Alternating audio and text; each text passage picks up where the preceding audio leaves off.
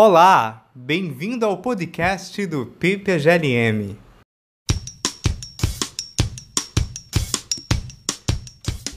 A entrevista de hoje vai ser comandada por mim, Jonathan Souza, doutorando do programa de pós-graduação Lógica e Metafísica. Nesse episódio conversaremos sobre mereologia com Ramon Nunes, doutor em filosofia também pelo PPGLM aqui da Universidade Federal do Rio de Janeiro. Mas diga aí, Ramon, o que, que você faz, quem é você?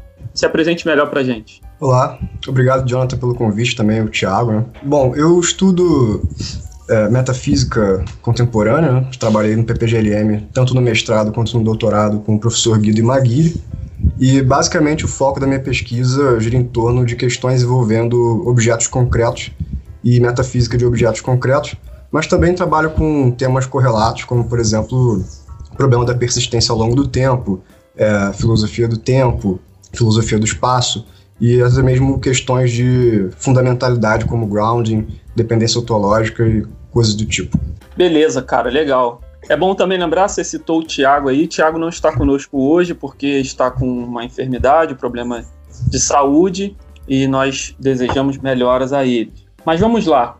Bom, discussões metafísicas, então, sobre a relação parte-todo em filosofia, elas estão longe de ser uma novidade. Né? É, esse é um tipo de interesse que esteve presente já desde os primórdios da filosofia no Ocidente, em pensadores como Platão, por exemplo. Mas, certamente, os problemas e as tentativas em solucionar esses problemas estão sempre sendo formuladas e desenvolvidas até hoje. Para começar, então, gostaria que você falasse, de modo geral, o que é a mereologia e como ela esteve presente ao longo da história da filosofia. Ok, bom, vou tentar ser o mais breve possível e também mais claro, mas enfim, espero que as pessoas que estejam nos ouvindo não caiam no sono de tédio, né? bom, em primeiro lugar, então, é preciso distinguir dois usos do termo mereologia, tá? Essa é a primeira coisa que a gente tem que ter em mente. O que a gente normalmente faz diferenciando entre mereologia com M minúsculo e mereologia com M maiúsculo. Tá? Mereologia com M minúsculo é um termo que designa qualquer tipo de teorização acerca da relação parte-todo. Então, nesse sentido mais amplo, né, a gente pode dizer que a mereologia está presente na filosofia desde os primórdios. Assim. É, eu diria que talvez um dos é, registros mais antigos seria o atomismo é, pré-socrático, especialmente é, com Leucipo e Demócrito, é, onde eles introduzem a noção de átomo. Né? Enfim, a gente pode ver que a noção de átomo ela é definida mereologicamente porque um átomo é considerado aquilo que é indivisível, portanto, é aquilo que não pode ter parte. Um, um ponto interessante né, desse atomismo é que ele é elaborado exatamente para tentar responder aqueles paradoxos da filosofia eleata né, tal qual apresentados por Parmênides e por Zenão.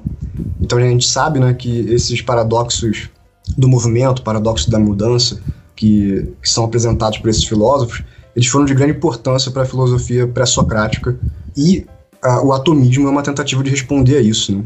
A ideia basicamente do, do atomismo é que tudo que existe seriam átomos dispostos no vazio e as mudanças né, que, que os objetos macroscópicos, né, os objetos com os quais nós interagimos, sofrem, são na verdade mudanças de configuração nesses átomos. Então, os átomos mesmos, eles não mudam, né, eles permanecem como são. Inclusive, eles não podem mudar, né, porque eles não têm parte. Então, eles não podem sofrer composição ou decomposição, eles não podem sofrer nenhum tipo de configuração, mudança de configuração interna. E o que muda, na verdade, então, são essas configurações que são relações extrínsecas entre os átomos. E a gente pode ver então como é que questões meteorológicas já estão presentes ali na, na filosofia pré-socrática.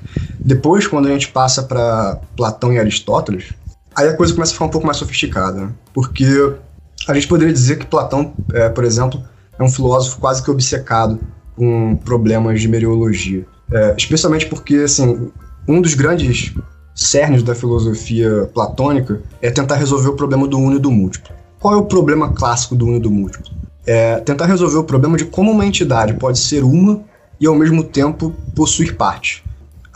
O que está em jogo, né, a ideia que está em jogo, é que a presença de partes em uma entidade qualquer faz com que ela se torne pluralizada, né? no sentido de que ela deixa de ser um indivíduo único e passa a ser uma pluralidade de coisas. Então, sempre que uma coisa tem parte, na verdade ela é muitas. E aí o problema passa a ser, bom, isso é um pouco paradoxal, porque a coisa é uma e ao mesmo tempo ela é muitas. Então, é, a filosofia platônica é uma tentativa, né, um enorme esforço intelectual de, dentre outras coisas, resolver esse, esse puzzle né, que, que surge na metafísica clássica. E aí é claro que é, a noção de parte e noção de totalidade elas desempenham um grande papel nesse projeto. E, e não só isso, né, se você também pensa é, a doutrina das formas, que é uma das doutrinas mais importantes de Platão, certamente a mais famosa, né, ela também nasce a partir de considerações que são, em última análise, mereológica. Né? Por exemplo, no Fédon, você tem uma caracterização das formas em oposição à realidade sensível, nos objetos sensíveis, é, que caracteriza os objetos sensíveis como compostos. Né? Uma vez que eles são compostos, ou seja, eles têm partes, eles podem sofrer decomposição. O que significa isso? Né? Eles podem ser é, dissolvidos, né? divididos em partes. E por isso eles podem sofrer de mudança de fluxo do tipo heraclítico. Né? Eles podem vir a ser e deixar de ser. Eles vêm a ser quando eles se compõem e deixam de ser quando eles se decompõem. E para Platão isso é ruim, né?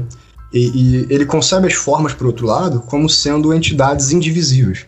Então, aquelas entidades que não podem sofrer esse tipo de mudança. Né? Então, a um nível é, ontológico, a superioridade das formas está calcada numa diferença que é, dentre outras, né, uma diferença mereológica. As formas são simples, os objetos sensíveis são complexos. Bom, depois de Platão, a gente pode é, também obviamente, falar de, de Aristóteles como sendo talvez o, é, um dos maiores teóricos da relação parte-todo na, na, filosofia clássica. Né? E a diferença aqui é que, bom, Aristóteles ele tem maior interesse do que Platão em fazer uma sistematização, digamos assim, uma teoria completa acerca daquilo que ele estuda. Né? Então, a meriologia aristotélica, ela não necessariamente difere tanto da de Platão, mas ela é apresentada com nuances um pouco mais é, aprofundadas, né, assim, mais, mais explícitas. Né? É, por exemplo, Aristóteles ele faz uma distinção mais clara entre a noção de totalidade integral e meros agregados. Né? Então, uma totalidade integral é um tipo de, de objeto composto em que as partes elas, elas apresentam uma certa estrutura. Né? Não só o todo ele é algo distinto das partes, né? o todo é mais do que as partes tomadas em conjunto, como também eles, o todo, as partes apresentam certa hierarquia. Né? Algumas partes são essenciais para a existência da totalidade, outras partes são acidentais e assim por diante. É, enquanto que um mero agregado, por exemplo, seria só uma pilha, de, é, digamos assim, uma pilha desconexa é, de partes que não tem nenhum tipo de estrutura. Então, é, se você pega uma totalidade como um, um, monte de areia, por exemplo, né, que é um mero agregado de grãos de areia, você pode reorganizar esse agregado de qualquer forma, que isso não vai digamos assim, interferir na sua identidade enquanto agregado. Né? E além disso, é, Aristóteles também coloca ali o germe da ideia de que existem tipos diferentes de, de totalidades e, e nesses tipos diferentes de totalidade você tem hierarquias diferentes entre partes e todo. Né? Então, por exemplo, no caso de organismos vivos, a ordem de dependência da relação entre as partes do todo parece ser invertido. Né? Em geral, a gente, a gente diria que o todo depende das partes para existir. O que, que significa isso? Né? Que se você muda as partes de uma totalidade, ou se você subtrai ou adiciona, você muda a totalidade. Né? Ela pode deixar de existir ou se tornar uma outra coisa. Mas no caso de organismo vivo, o Aristóteles parece defender a ideia de que as partes dependem do todo. Né? Então, por exemplo, é, uma mão decepada, né, se você arranca uma, a mão de uma pessoa, ela não é capaz de sobreviver separada do corpo, né, ela vai apodrecer e vai se decompor. Enquanto que o corpo consegue sobreviver sem aquela parte. Então parece que, no caso de totalidades orgânicas, as partes dependem do todo e não o contrário. Então essa é uma, é uma classificação muito importante para a meteorologia em geral, que começa a aparecer de maneira sistemática em Aristóteles. Bom, no final da, da filosofia clássica, né, a gente vai ter uma retomada do atomismo com autores como Epicuro e Lucrécio. E no período medieval, as discussões sobre totalidade elas ressurgem com mais força, especificamente porque elas começam a ser digamos assim, elas começam a ser inseridas no contexto da discussão teológica também. Né? Então você tem tanto é, discussões filosóficas sobre totalidades em objetos concretos e abstratos, mas você também tem essas discussões no âmbito da teologia cristã. Então, por exemplo, a questão sobre a natureza, da, a natureza e a existência de Deus, né, é uma questão que tem diversas nuances mereológicas, né? especialmente porque muitos autores consideram que Deus é uma entidade simples, então ele não poderia ter parte. E, no entanto, a doutrina cristã parece defender a ideia de trindade, onde Deus é tanto um quanto muitos, né? porque ele é um, mas ele é três. E aí, bom, diversos autores fazem uso de tratamento é, mereológico para tentar resolver esses puzzles que surgem dentro da, dentro da teologia cristã. Certamente os principais, bom, existem muitos, né? A filosofia medieval é gigantesca, mas é, se a gente pudesse citar talvez assim alguns dos principais teóricos, né? Eu diria o, o Abelardo, né? Pedro Abelardo e Tomás de Aquino, que seriam é, grandes nomes nessa discussão mereológica envolvendo problemas dentro desse contexto da filosofia e teologia cristã. É, além disso, eles também deram uma aprofundada boa na, nas classificações de Aristóteles, porque eles começaram a, a, investigar também a noção de parte de massas homogêneas. Né? Então, por exemplo, porções de água ou porções de ouro ou coisas assim, que parecem se comportar de maneira, do ponto de vista metafísico, né? Parecem se comportar de maneira um pouco diferente de totalidades é, formadas por componentes como artefatos e organismos vivos. E bom, no que diz respeito à filosofia moderna, é, acho que não precisa nem é, ir muito longe, né? Certamente o maior, é, o filósofo mais importante para discussões meteorológicas foi Leibniz. A monadologia, um texto clássico, né, que, que abre, o primeiro parágrafo já abre com a definição de substância simples, né? E a introdução da noção de mônada, que é um tipo especial de átomo, né? Que segundo Leibniz é uma entidade que não possui extensão espacial, mas apesar disso possui é, certa complexidade interna. Né? Essa complexidade interna se dá através de percepções, apercepções, apetites, etc. Então, é, certamente, apesar de da filosofia moderna ser mais caracterizada pela teoria do conhecimento, né, não pela, pela metafísica, ainda assim a gente encontra ali no, no Leibniz é, um grande filósofo que se dedica a questões meteorológicas. Né? E aí na filosofia contemporânea é, eu diria que um dos autores mais importantes para a meteorologia, nesse sentido amplo que a gente está discutindo aqui, seria o Edmund Husserl, né, o fundador da fenomenologia, é, que dedica grande parte das suas investigações lógicas a, a discutir essas questões envolvendo partes e totalidade. Né? Isso era muito importante para o projeto fenomenológico do Husserl. É, então, assim, o que a gente pode ver com isso? Né? É que o conceito de parte ele é tão básico, tão fundamental, que qualquer tipo de descrição do mundo ao nosso redor parece pressupor algum tipo de teorização acerca do que significa ser parte. Né? E é por isso que a gente vê que esse é um conceito que está presente na, na, filosofia desde seus primórdios, né? Pelo menos nesse sentido é, mais amplo.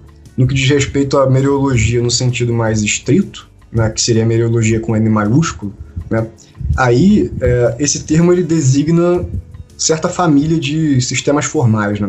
Ou seja, é, é um termo que se aplica a certo cálculo lógico que tem o objetivo de governar, digamos assim, né, o comportamento da o comportamento lógico, né, da relação ser parte de. E aí é, é dentro desse contexto, na verdade, que a palavra meteorologia surge.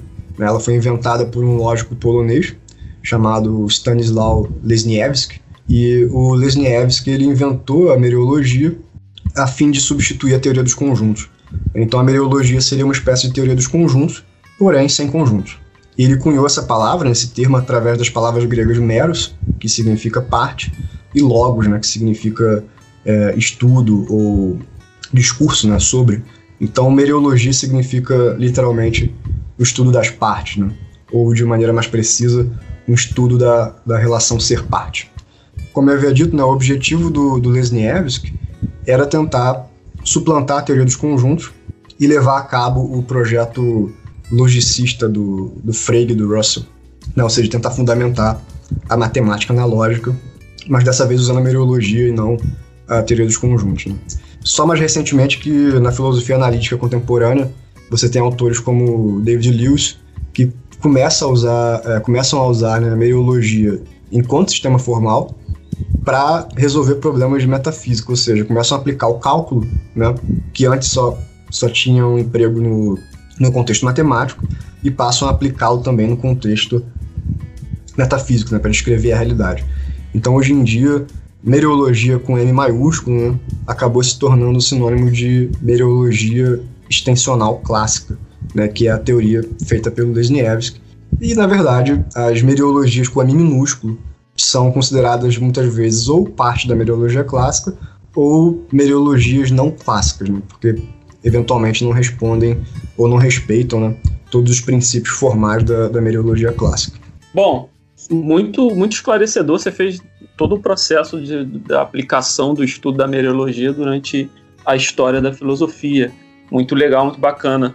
E eu queria então agora perguntar, na verdade, pedir para você esclarecer um ponto que tem a ver com a distinção básica entre ser e existir. Você falou o todo depende das partes ou as partes dependem do todo. Isso varia dependendo da abordagem é, metodológica ou que você vai fazer no estudo da meteorologia. Quais seriam as principais implicações dessa distinção entre ser e existir para o estudo da meteorologia? Ok. Bom, essa distinção é aquilo, né? É uma das distinções mais fundamentais da filosofia, assim.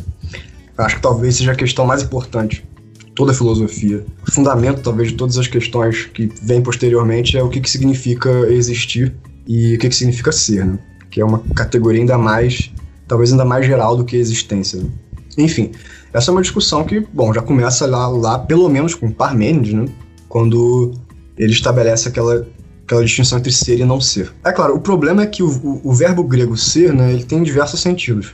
Né? Tem muitos sentidos. Inclusive, ele inclui, né, ele inclui o sentido existencial, o sentido predicativo e também é, pode ser usado no sentido veritativo.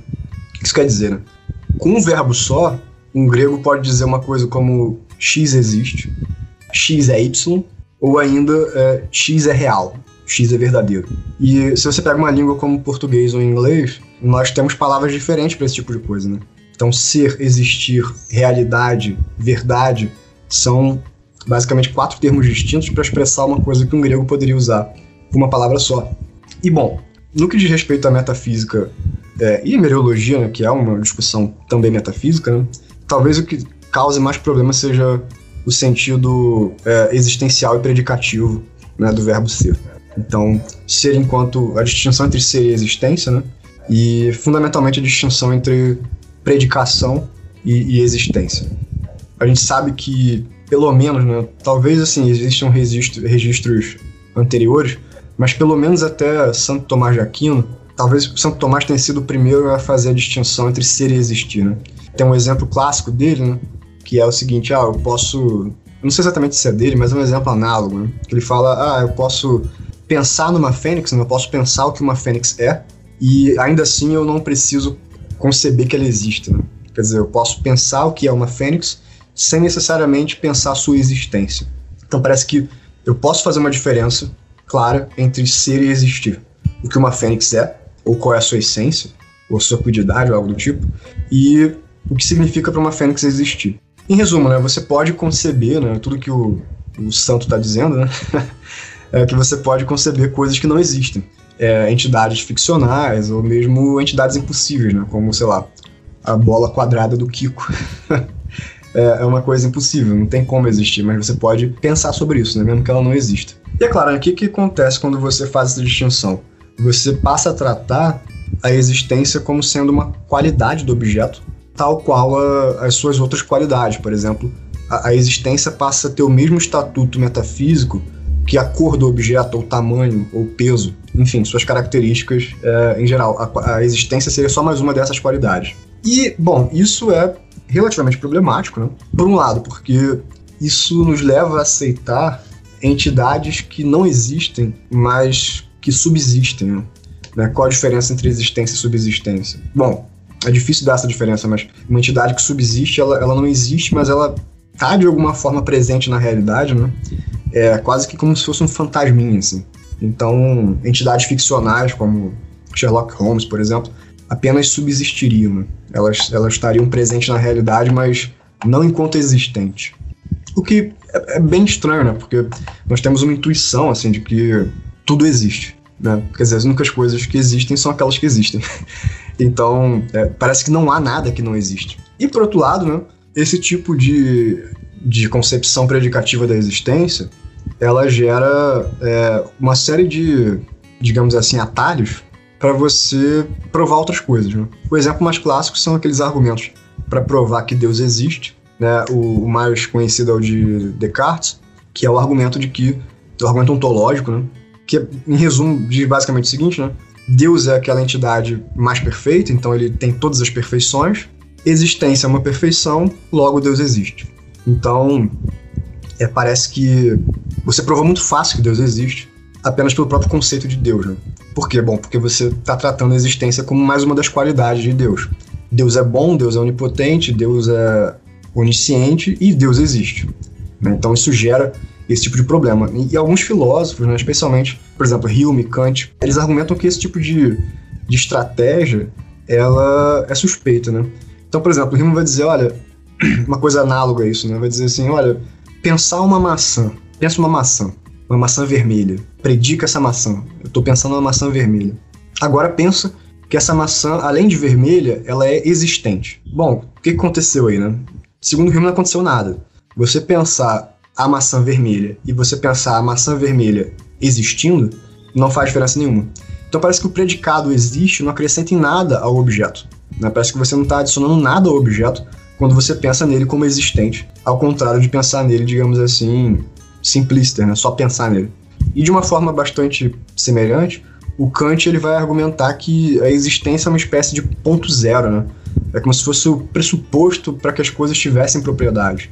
Ela mesma não é uma propriedade, né? Você não pode predicar a existência às coisas. É porque, bom, para que as coisas tenham propriedades, ela tem que existir previamente. Né? Então a ideia parece ser que existência é um tipo de coisa, um pré-requisito para que as coisas tenham propriedade.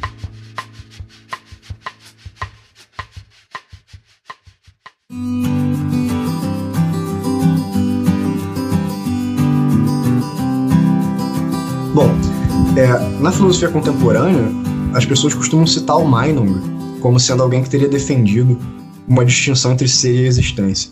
Né? Mas recentemente tem uma certa controvérsia sobre, sobre é, controvérsia se o Meinong de fato defendeu ou não que há objetos que não existem. Algumas pessoas vão dizer que essa não é a posição do Meinong, na verdade, essa é a posição do, do jovem Russell, né? tal qual ele interpreta o Meinong. Né? Mas então a ideia seria que, bom, o que nós chamamos de mainongianismo, né, mesmo que de maneira inapropriada, seria exatamente a, qualquer tipo de, de tentativa de distinguir ser de existência, de tal modo que a consequência né, disso é de que há objetos que não existem, né, esse tipo de coisa estranha. A questão toda dessa distinção, né, e, enfim, que vai desembocar na, em como isso vai ser importante para a meteorologia, é que a filosofia analítica, né, especialmente a partir de Frege, elimina essa distinção entre ser e existir. Então, a distinção entre ser e existir, mesmo que ela tivesse algum pé na filosofia tradicional, ela é eliminada na filosofia analítica contemporânea, porque o Frege ele introduz uma análise do conceito de existência é, em termos do conceito de quantificação na sua lógica de predicados de primeira ordem. Apesar de parecer complicado, né, mas a, a, ideia é bastante simples. Né? Ele vai dizer, olha, tudo que você pode dizer sobre existência é expresso pelo quantificador é, existencial da lógica clássica, ou quantificador particular também, como a gente costuma chamar. Mas o que é um quantificador, né, afinal de contas? Um quantificador nada mais é do que um operador lógico né, que determina é, quantos indivíduos satisfazem determinado predicado. Então, basicamente, o que um quantificador faz é dizer a quantidade de objetos que possui certa propriedade num dado domínio de discurso. Então, por exemplo, sentenças quantificadas são coisas como, por exemplo, existe um para todos, nem todos, para exatamente três. Esse tipo de coisa, né? São sentenças, quase que sentenças numéricas, né? Porque elas dizem respeito à quantidade de objetos que possuem certa propriedade. Então, basicamente, o que Frege faz, né, e que depois o Russell vai é, assumir, e posteriormente o Quine também vai assumir, né, que, enfim, são três grandes nomes para a filosofia analítica contemporânea, é a ideia de que a existência ela não é uma propriedade aplicável a indivíduos. É o que o Frege chama de propriedade de primeira ordem. Então, por exemplo, se eu digo que um carro é azul, azul é uma propriedade de primeira ordem, porque ela se aplica ao, ao carro, né, que é um indivíduo. Agora, se eu digo, por exemplo, que azul é uma cor bonita, aí bonito é uma propriedade de segunda ordem, porque ela se aplica a uma, a uma propriedade. Né? Então, ela se aplica a uma propriedade que, por sua vez, se aplica a um indivíduo. Então, basicamente, tem uma hierarquia.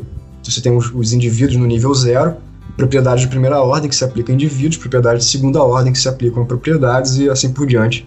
É numa hierarquia ascendente infinita.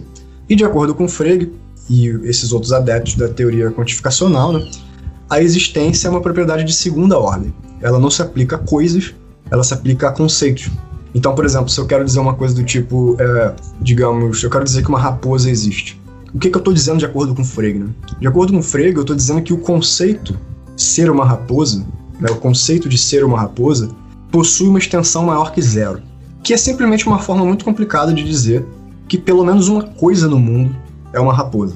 Ou seja, o número de raposas é maior que zero. O número de coisas que satisfazem o conceito de raposa é maior que zero. Tem mais de uma coisa que satisfaz esse conceito. Mas perceba que nesse caso a propriedade de existência ela foi reduzida a uma propriedade numérica do conceito. Né, você está reduzindo a existência a satisfação do conceito, ou seja, a cardinalidade do conceito. Basicamente é o número de coisas que satisfaz esse conceito, né? Por isso que o Frege também fala lá em uma das suas obras, né, que existência é a negação do número zero, ou seja, que existir é uma coisa análoga a número. Então, assim, esse é o paradigma clássico da noção de existência em filosofia analítica, né? Um, um, um certo colapso entre ser e existir. E, bom, de novo, né? Se você tem esse colapso, não tem mais como você separar uma coisa da outra. Então, é, se no, no caso da filosofia grega você podia usar um verbo só para falar de ser e existência, e depois tem uma distinção gradual ao longo da história da filosofia, na filosofia analítica contemporânea essas coisas parecem estar tão juntas que sempre que você fala de ser, você fala de existência, e sempre que você fala de existência, você fala de ser e não tem como separar. Agora, no caso para Russell, especialmente, né, que está lidando com questões de metafísica, é, incluindo mainongianismo, né, é importante né, que, que, essa, que esse colapso ocorra porque ele está tentando lidar com aquela questão dos, aquela questão clássica, né, dos enunciados é, existenciais negativos, né? São coisas do tipo, é, o exemplo clássico do Russell, né? O atual rei da França não existe. Quando eu falo o atual rei da França não existe, o que parece é que eu estou predicando a não existência do atual rei da França, ou seja, eu estou qualificando o atual rei da França de alguma forma. Mas o atual rei da França não existe, né? Então eu não poderia qualificá-lo simplesmente porque ele não existe. Mas parece que quando eu falo dessa maneira, né, eu estou pressupondo aquilo que, cuja existência eu quero negar. Então eu não consigo me livrar do atual rei da França porque eu estou dizendo que há alguma coisa que não existe. É, esse é o, aquele clássico problema né, da, do sofista em Platão, né, que é o que Quine vai chamar de barba de Platão, né, o enigma do não ser. Né? O não ser precisa de algum modo ser.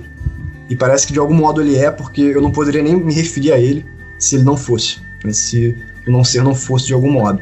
A análise quantificacional de existência resolve esse problema facilmente, né? E de maneira bastante elegante, inclusive. É, o que, que significa afirmar, dentro desse paradigma quantificacional, que o atual rei da França não existe? Bom, em português simples e claro, é simplesmente assumir que ninguém é o rei da França. Né? Ou então, todos não são o rei da França. Se a gente for fazendo uma linguagem formal, bonitinha da lógica, eu estaria dizendo uma coisa do tipo: não é o caso que para algum X, X seja o atual rei da França.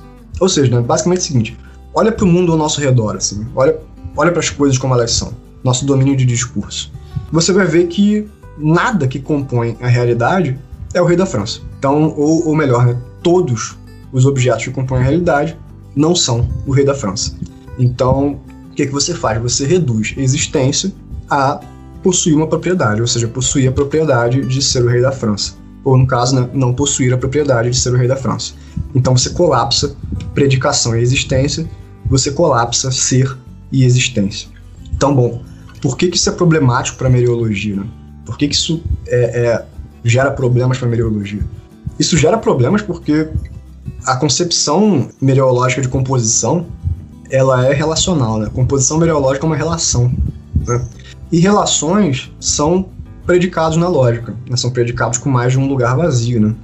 Então, mas ainda assim são predicados, então elas têm o mesmo comportamento, digamos assim, que propriedades, só que são propriedades relacionais no caso. Né? Então, basicamente, é, quando você fala uma coisa do tipo x e y compõem z, o que você está dizendo é que existe um z que tem a propriedade né, de ser a fusão ou a soma de x y. Ou seja, é, existe um objeto z que tem a propriedade de ter x y como parte. Por que, que isso é problemático? Porque, bom, como você está colapsando a noção de predicação e existência, né, você está dizendo que porque x e y estão em certa relação, é, então existe uma entidade que tem essas x e y como parte, você torna a noção de composição como sendo necessariamente objectual.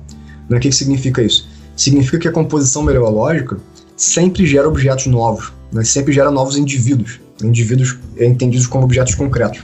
E é claro que isso também tem respaldo na, na própria lógica, né? Se você pegar, por exemplo, a regra de introdução do, do quantificador, você vai ter uma derivação legítima do tipo assim: se José é professor, então eu posso derivar disso que existe alguém que é professor.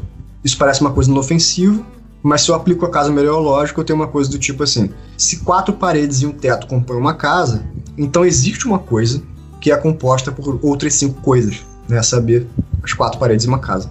É, em suma, a relação de composição vai ser sempre objectual, ela sempre vai gerar objetos novos. É, e isso leva a gente a dois problemas, basicamente. Um é afirmar que o todo é uma entidade concreta adicional às suas partes, e dois, a possibilidade de vagueza existencial. Então, basicamente, quando você tem essa concepção que colapsa seria a existência, você inevitavelmente tem uma concepção objectual de composição e isso gera uma série de problemas metafísicos que enfim, precisam ter respostas, né? basicamente isso.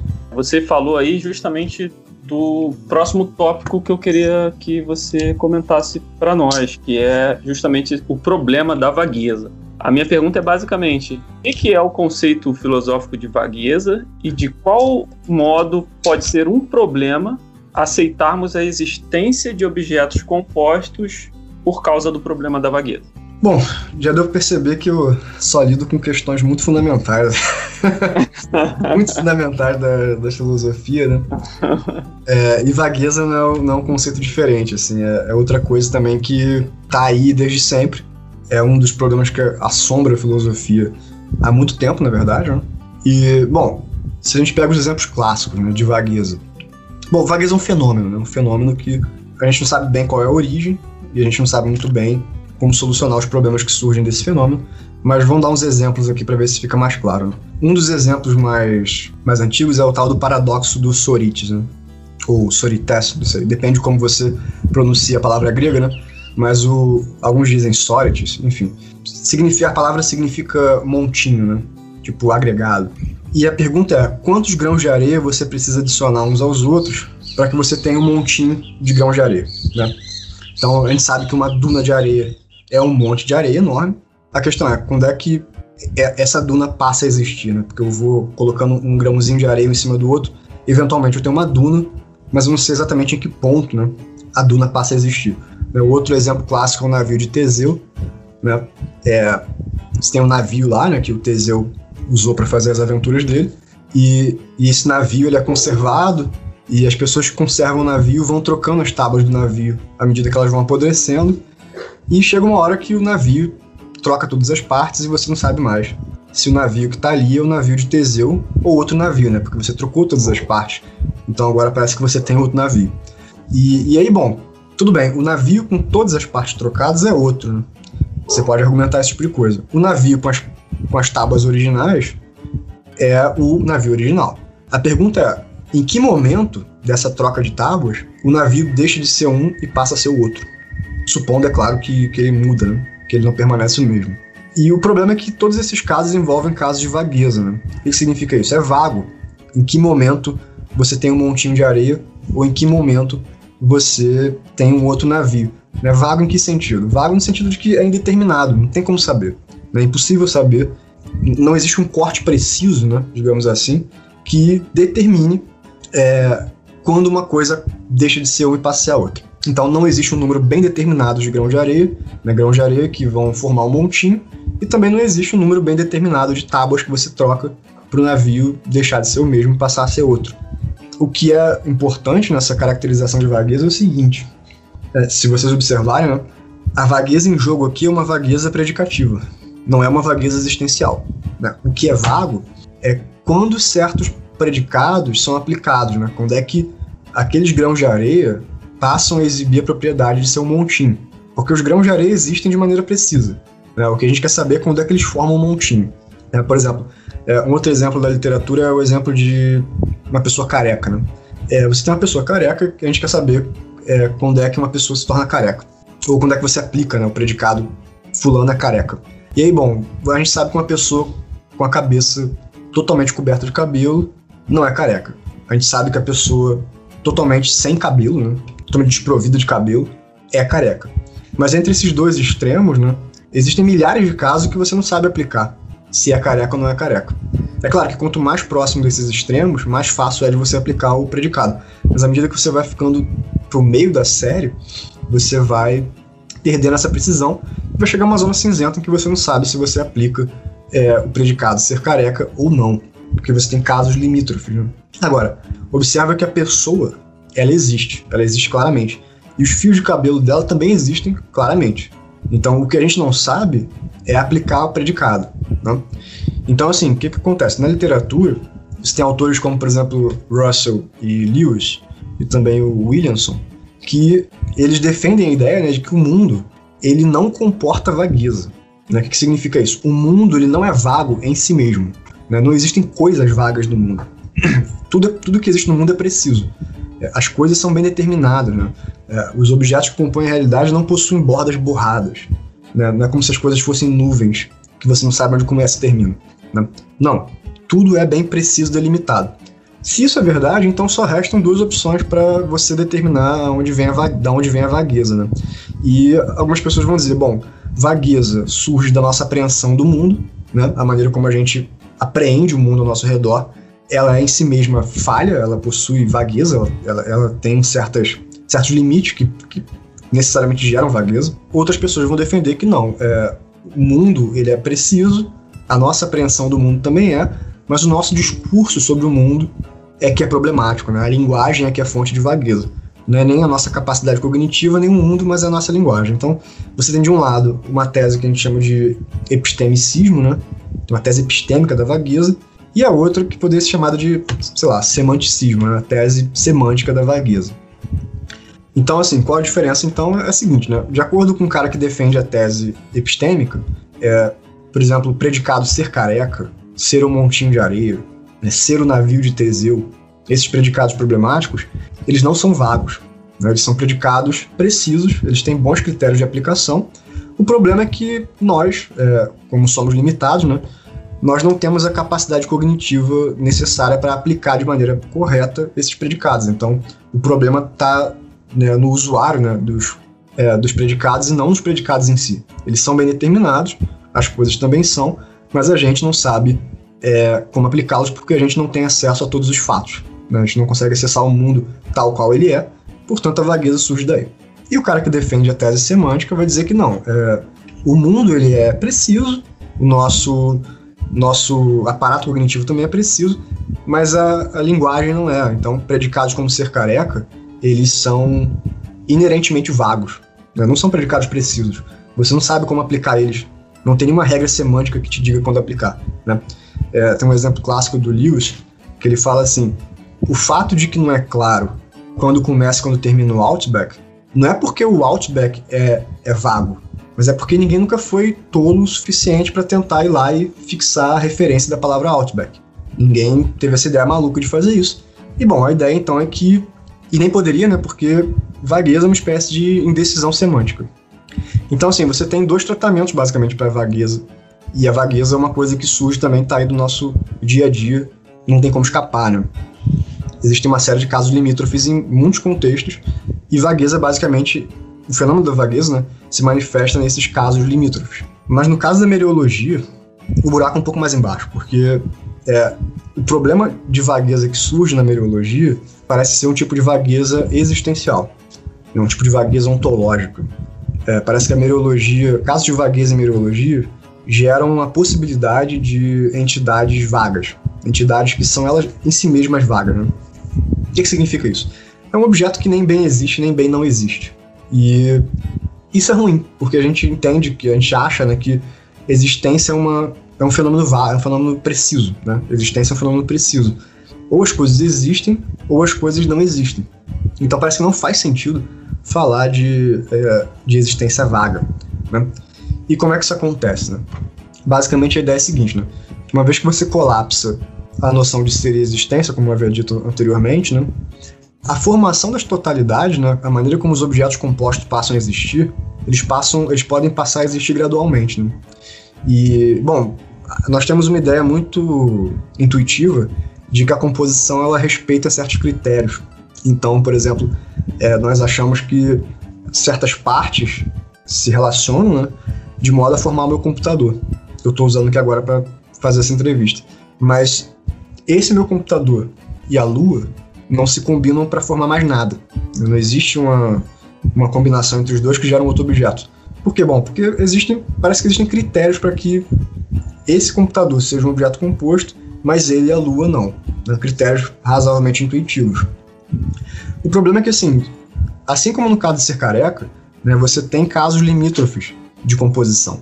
Então pensa, por exemplo, meu computador no momento tal, inteirinho, e eu vou desmontando ele aos poucos, né?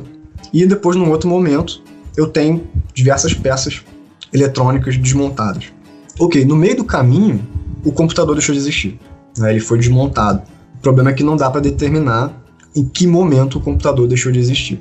Então, assim, é, o problema é se a vagueza, né, que se, no caso da composição, né, se a composição é sempre objetual, se ela sempre gera novos objetos, casos de vagueza na composição vão contaminar a existência do composto. Porque, bom, se a, se a existência do composto depende da ocorrência da composição, se a ocorrência da composição é vaga, a existência do composto também vai ser. Esse é basicamente o argumento clássico do Lewis contra é, restrições na, na composição. E por isso que vagueza é tão problemático em, em filosofia, no caso da mereologia, né? tão problemático na mereologia porque ela parece levar inevitavelmente a casos de vagueza ontológica. O, o Lewis né, usa esse argumento para é, defender o que a gente chama de universalismo mereológico, né? que é a tese de que é, a composição ela sempre ocorre, então como você não pode ter critérios, né? porque os critérios vão levar a casos limítrofes, né? vão levar a casos de vagueza, então a composição sempre vai acontecer. Então, sejam quaisquer dois objetos A e B, existe necessariamente a soma de A e B, a saber, né, um objeto que é a sua fusão, que tem A e B como partes. Então, de acordo com Lewis, de fato existe um objeto que é a soma do meu computador com a Lua. Esse objeto é um objeto tão genuíno quanto o meu computador ou a Lua. É claro que essa tese é problemática, altamente contraintuitiva, porque ninguém diria que existe um objeto que é a soma do meu computador com a Lua. Né? É um objeto que parece que só existe porque a teoria diz que ele existe. E é claro que ele também multiplica o número de, de entidades na, no mundo né, de maneira absurda, porque agora você vai ter todas as combinações possíveis de entidades na realidade, você vai ter um número altíssimo de entidades no mundo. Né? Você vai multiplicar as entidades de maneira absurda. Mas é uma resposta que surge né, da tentativa de, de escapar do problema da vagueza ontológica gerada por causa de composição. E, bom, na verdade não é a única forma de responder o problema, né? Alguém sempre poderia ser unilista, né? Então, alguém poderia, por exemplo, dizer que é, a composição nunca ocorre, né? Algumas pessoas defendem essa tese, o niilismo clássico, a ideia de que, bom, se tentativas de restringir a composição geram vagueza ontológica, então isso é uma redução ao absurdo da ideia de parte. Então, nada é, pode ser parte de nada, então objetos compostos simplesmente não existem. Tudo que existe são pluralidades de partículas atômicas, enfim, enxames de partículas sem partes e assim por diante. Que também evita o problema da vagueza, porque, bom, agora não tem mais objeto para você é, se preocupar, né? Então, assim, o argumento da vagueza, né, e esse problema envolvendo vagueza, é, divide o estado de arte da, sobre o problema da composição em basicamente três campos. Né? As pessoas que defendem composição restrita, né, então que precisam dar uma resposta satisfatória a esse argumento. É, as pessoas que defendem o universalismo, né, que tem que justificar essas entidades estranhas que eles estão inserindo na nossa ontologia. E as pessoas que defendem o niilismo, que agora também tem que explicar por que, que aparentemente existem objetos compostos, sendo que na verdade não existem. Né? Basicamente essa, esse é o problema.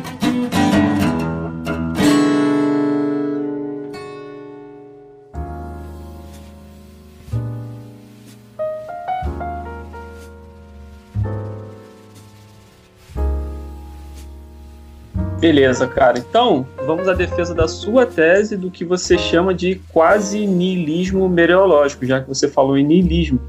E eu gostaria então que você falasse um pouco sobre a sua tese, essa tese que você defende ou defendeu, né?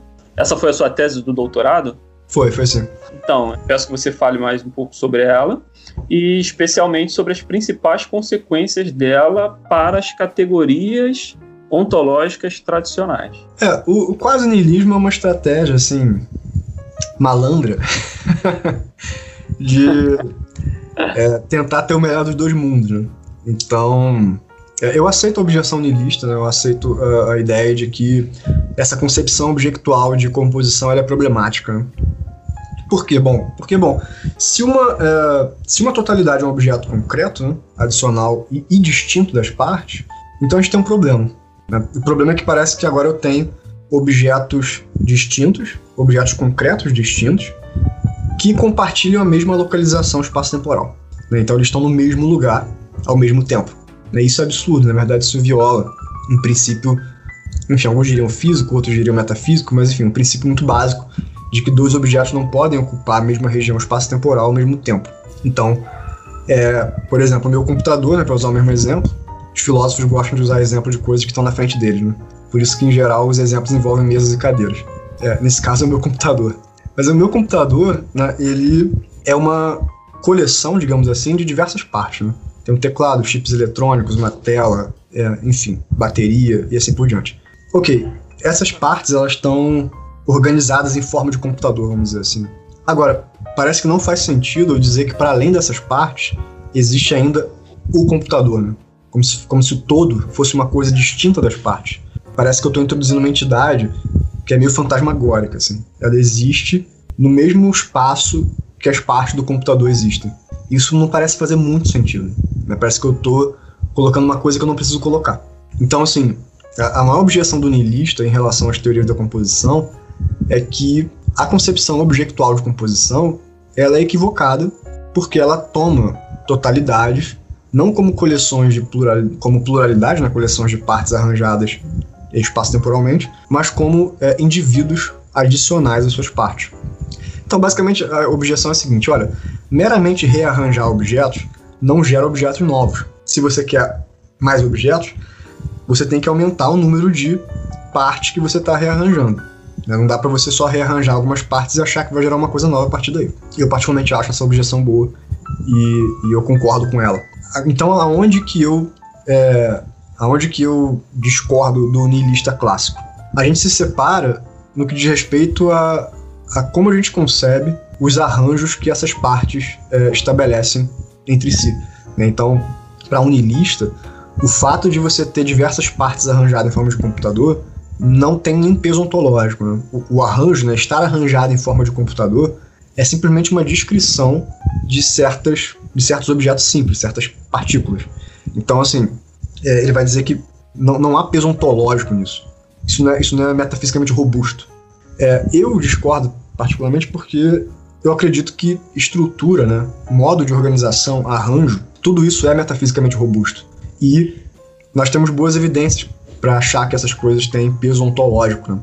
inclusive para achar que essas coisas têm poderes causais. Né? Então, assim, qual a diferença entre um pedaço de carvão e um diamante. Né? Dentre outras coisas, a diferença fundamental é que o diamante é, apresenta uma estrutura topológica nas moléculas de carbono que o carvão não apresenta. Né? Então, a estrutura do diamante é diferente da estrutura do, do carvão, é, mesmo que eles sejam feitos das mesmas coisas, vamos dizer assim. Né? É, é óbvio que há peso ontológico nessa, nessa estrutura. Né? E é claro que também há diferença em poder causal. Um diamante pode fazer coisas que um carvão não pode. Um carvão pode fazer coisas que. É um pedaço de carvão, né, pode fazer coisas que um pedaço de diamante não pode.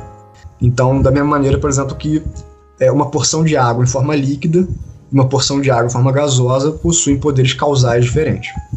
Então, acho que são boas evidências que nós temos, é, tanto de artefatos quanto de objetos naturais, né, que estão presentes na ciência, de que estruturas são relevantes ontologicamente sim. Né? Então, é, eu admito, né, ao contrário do niilista clássico, eu admito que arranjos são entidades ontologicamente robustas E uh, eu considero que essa tese é uma espécie de retorno à mereologia clássica. E não só a mereologia clássica, como a, a ontologia e metafísica clássica, especialmente o realismo platônico, né? É, acerca de propriedade, que agora eu estou aplicando a estruturas. Né? O que, que são estruturas? São propriedades complexas instanciadas por coleções de objetos. Então, é, eu não sou unilista no sentido clássico, porque eu acredito que objetos compostos existem, mas eu não acho que eles sejam objetos concretos. Eu acho que eles sejam, que eles são é, relações, propriedades, né, propriedades relacionais, estruturais, que possuem um peso ontológico é, real. Então, bom, é, qual é a vantagem, né? Qual é a vantagem de assumir essa posição em relação ao niilismo? E, é claro, também em relação a todas as outras teorias da composição. Né? Em primeiro lugar, se você assume que totalidades não são objetos, se você assume que totalidades são propriedades estruturais, você converte todos os casos de vagueza de casos de vagueza ontológica, eles passam a ser casos de vagueza predicativa, porque eles passam a ser casos em que, em que uh, o que está em jogo é quando as partes se relacionam de modo a instanciar a propriedade. Então veja bem, se me for concedido né, que as propriedades existem, independentemente das, né, independentemente das partes. Então as partes existem, as propriedades também. O que é vago é quando elas se relacionam de modo a formar, de modo que a estrutura seja distanciada por aquelas partes. Então, assim, isso é uma, uma ótima vantagem, né? Porque se o caso de vagueza aqui é simplesmente predicativo, nós podemos tratar esse caso com o tratamento clássico que, você, que nós encontramos na literatura.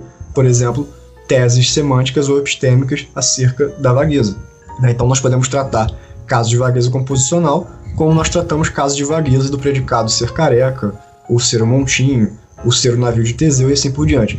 Então, na literatura, você vai ter tratamentos como, por exemplo, é, supervaluacionismo, é, subvaluacionismo, contextualismo, enfim. São traduções bem livres dos termos, né? Porque é, não sei se tem traduções para esses termos, né? Do inglês, é, contextualismo é direto, mas enfim. E essas maneiras de tratar do, do problema, né, elas dão respostas satisfatórias. Aí fica a gosto do cliente. Quem é que vai, qual teoria você vai querer aceitar para explicar o caso de vagueza, mas opções existem, né? é, não são problemáticas como no caso de vagueza é, ontológica.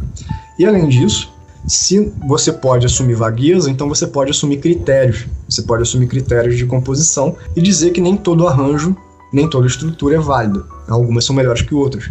E se alguém te perguntar, bom, mas como é que você pode determinar isso? Porque isso é vago, você pode simplesmente responder, tudo bem, porque vagueza predicativa não é problemática.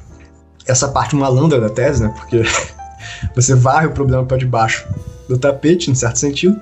É, a ideia é basicamente essa, né? Você tá com, digamos assim, o melhor dos dois mundos. Né?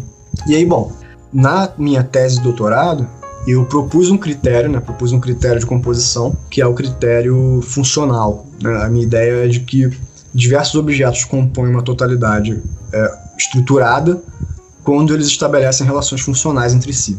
O funcionalismo tem muitas vantagens, não dá para entrar em grandes detalhes, mas uma das principais vantagens é que ele representa bem o que nós entendemos por totalidade e objeto composto integral. Né? É, cada parte de uma totalidade funcional desempenha um papel importante para que aquele todo exista, né? Então, isso dá mais robustez, vamos dizer assim, à totalidade. Então, de novo, eu não estou negando que entidades compostas existem, né? eu estou negando que elas são objetos concretos. Então, é, eu acho que esse é um, é um preço muito baixo a ser pago, né? a gente pagar um preço muito baixo, porque o que a gente está fazendo é basicamente revisar algumas categorias ontológicas. Na verdade, nós não estamos revisando a categoria, né? as categorias permanecem. O que nós estamos revisando é quais objetos caem sobre quais categorias. O que eu estou dizendo é, olha, a gente tem que tirar os objetos concretos, os objetos ordinários, desculpa, da, da, da gaveta né, de objetos concretos e colocá-los na gaveta de propriedade. Então, as categorias permanecem é, do mesmo jeito.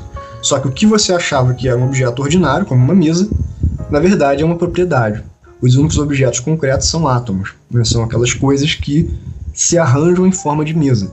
Então, assim, eu acredito que é um preço muito pequeno a se pagar, porque você vai permanecer com todos os objetos é, que, com os quais a gente já estava comprometido antes, né? e o que você vai ter que fazer é simplesmente mudar é, alguns objetos de categoria, mas as categorias também continuam iguais. Seja lá, é claro, qual for a categoria que você aceite. Né? Então, assim, eu acho que do ponto de vista metodológico, aceitar o quase niilismo é, é uma forma de você conseguir ter o melhor dos dois mundos, assim. Entendi, cara, legal, muito bacana, muito interessante sua tese.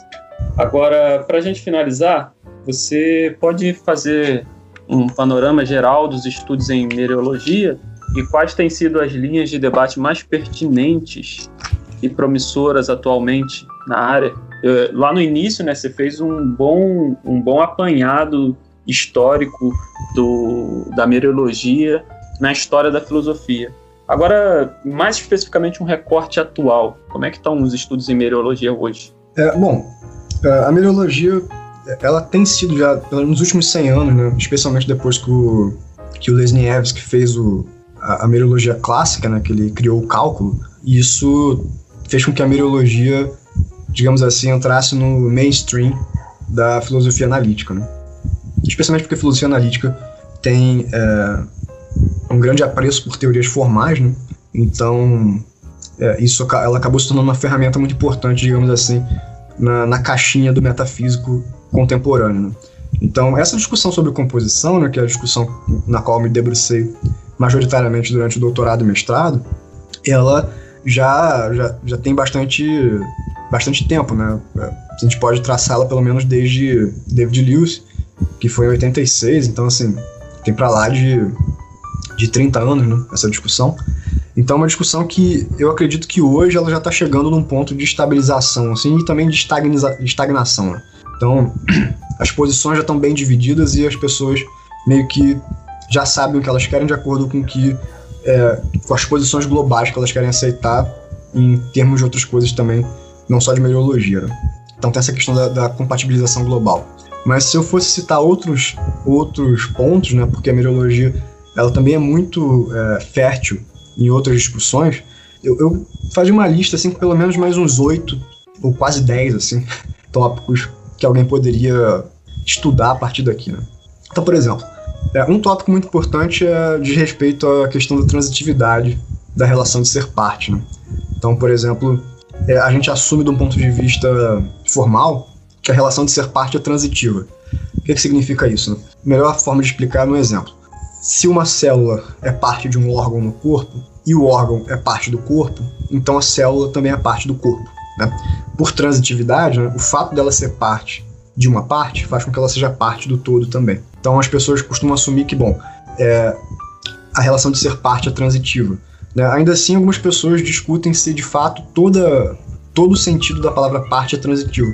Porque, por exemplo, algumas pessoas vão dizer que nem todo o uso da palavra parte é transitivo. Né?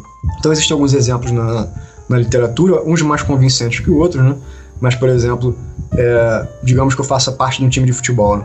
A minha mão é parte do meu corpo e eu sou parte do time de futebol.